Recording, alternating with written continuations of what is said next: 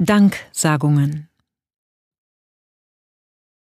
Dan Heath, der Bestsellerautor, der an dem Buch Made to Stick mitschrieb und darin seine Sticky Ideas, zu Deutsch Ideen, die hängen bleiben, entwickelte, war der erste, der vorschlug, dass die Organisation The Life You Can Save selbst das Buch veröffentlichen sollte, dessen englische Ausgabe sie ja auch ihren Namen verdankt. Ihm kam die Idee ganz spontan, während er sich mit dem Geschäftsführer von The Life You Can Save, Charlie Bressler, unterhielt.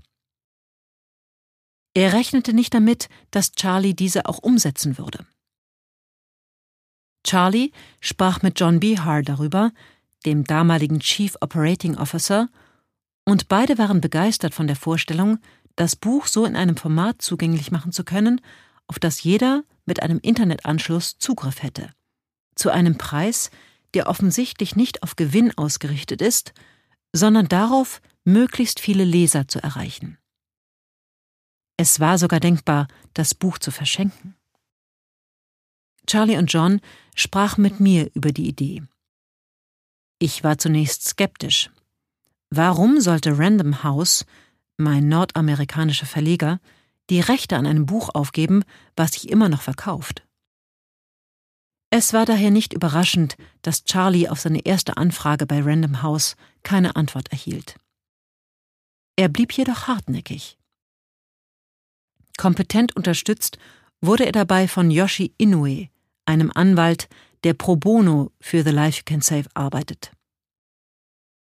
Tatsächlich einigte man sich letzten Endes auf einen Preis 30.000 Dollar.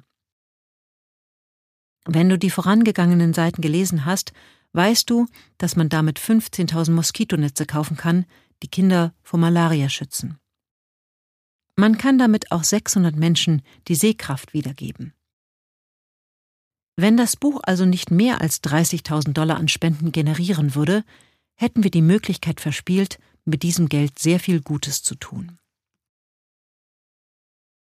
Charlie war sich sicher, dass wir das Geld in Form von Spenden für unsere wirksamen Wohltätigkeitsorganisationen um ein Vielfaches zurückbekommen würden. Michael Hayward und Anne Baleby unterstützten unser Anliegen sehr großzügig und schenkten uns die Rechte an der australischen und der neuseeländischen Ausgabe. Paul Bagley und John Mitchell von Pan Macmillan Ltd taten das Gleiche für die Rechte in Großbritannien und anderen Commonwealth-Ländern. Damit hatte The Life You Can Save die Rechte für alle englischen Ausgaben weltweit. Die inhaltliche Aktualisierung für die neue Ausgabe erwies sich als viel größere Aufgabe, als irgendwer von uns erwartet hätte. Amy Schwimmer, Martha Richter und Rickard Wikström unterstützten mich tatkräftig dabei. Sie beantworteten Hunderte von Fragen und machten unzählige hilfreiche Vorschläge, die dem Buch sehr gut getan haben. John Behar, Stacey Black, William Boggess, Holly Crockford und Pauline Weeks haben ebenfalls wichtige Beiträge geleistet. Ohne sie hätte das Erstellen dieser zweiten Ausgabe viel länger gedauert oder sie wäre möglicherweise gar nicht erst zustande gekommen. Walter Cohns fachkundige und unermüdliche Hilfe beim Lektorat hat den endgültigen Buchtext leichter lesbar gemacht. W. H. Chong, der die Cover meiner Bücher bei Text Publishing designt hat, bot freundlicherweise ehrenamtlich seine Dienste an, um den Buchdeckel für diese Ausgabe zu gestalten. Ich bin all den wunderbaren Menschen, viele davon mit Rang und Namen, sehr dankbar, die sich großzügig dazu bereit erklärt haben, ein Kapitel des Hörbuchs einzusprechen.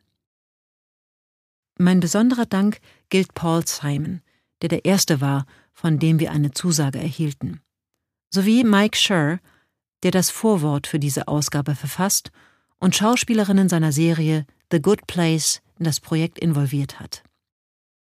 Die Serie verhandelt die Frage, was es braucht, um ein ethisches Leben zu führen. Schließlich möchte ich mich bei The Light Foundation Deutschland für ihre großzügige Unterstützung bedanken.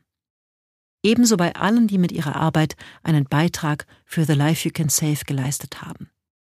Ohne die Organisation selbst hätte es keine Jubiläumsausgabe gegeben.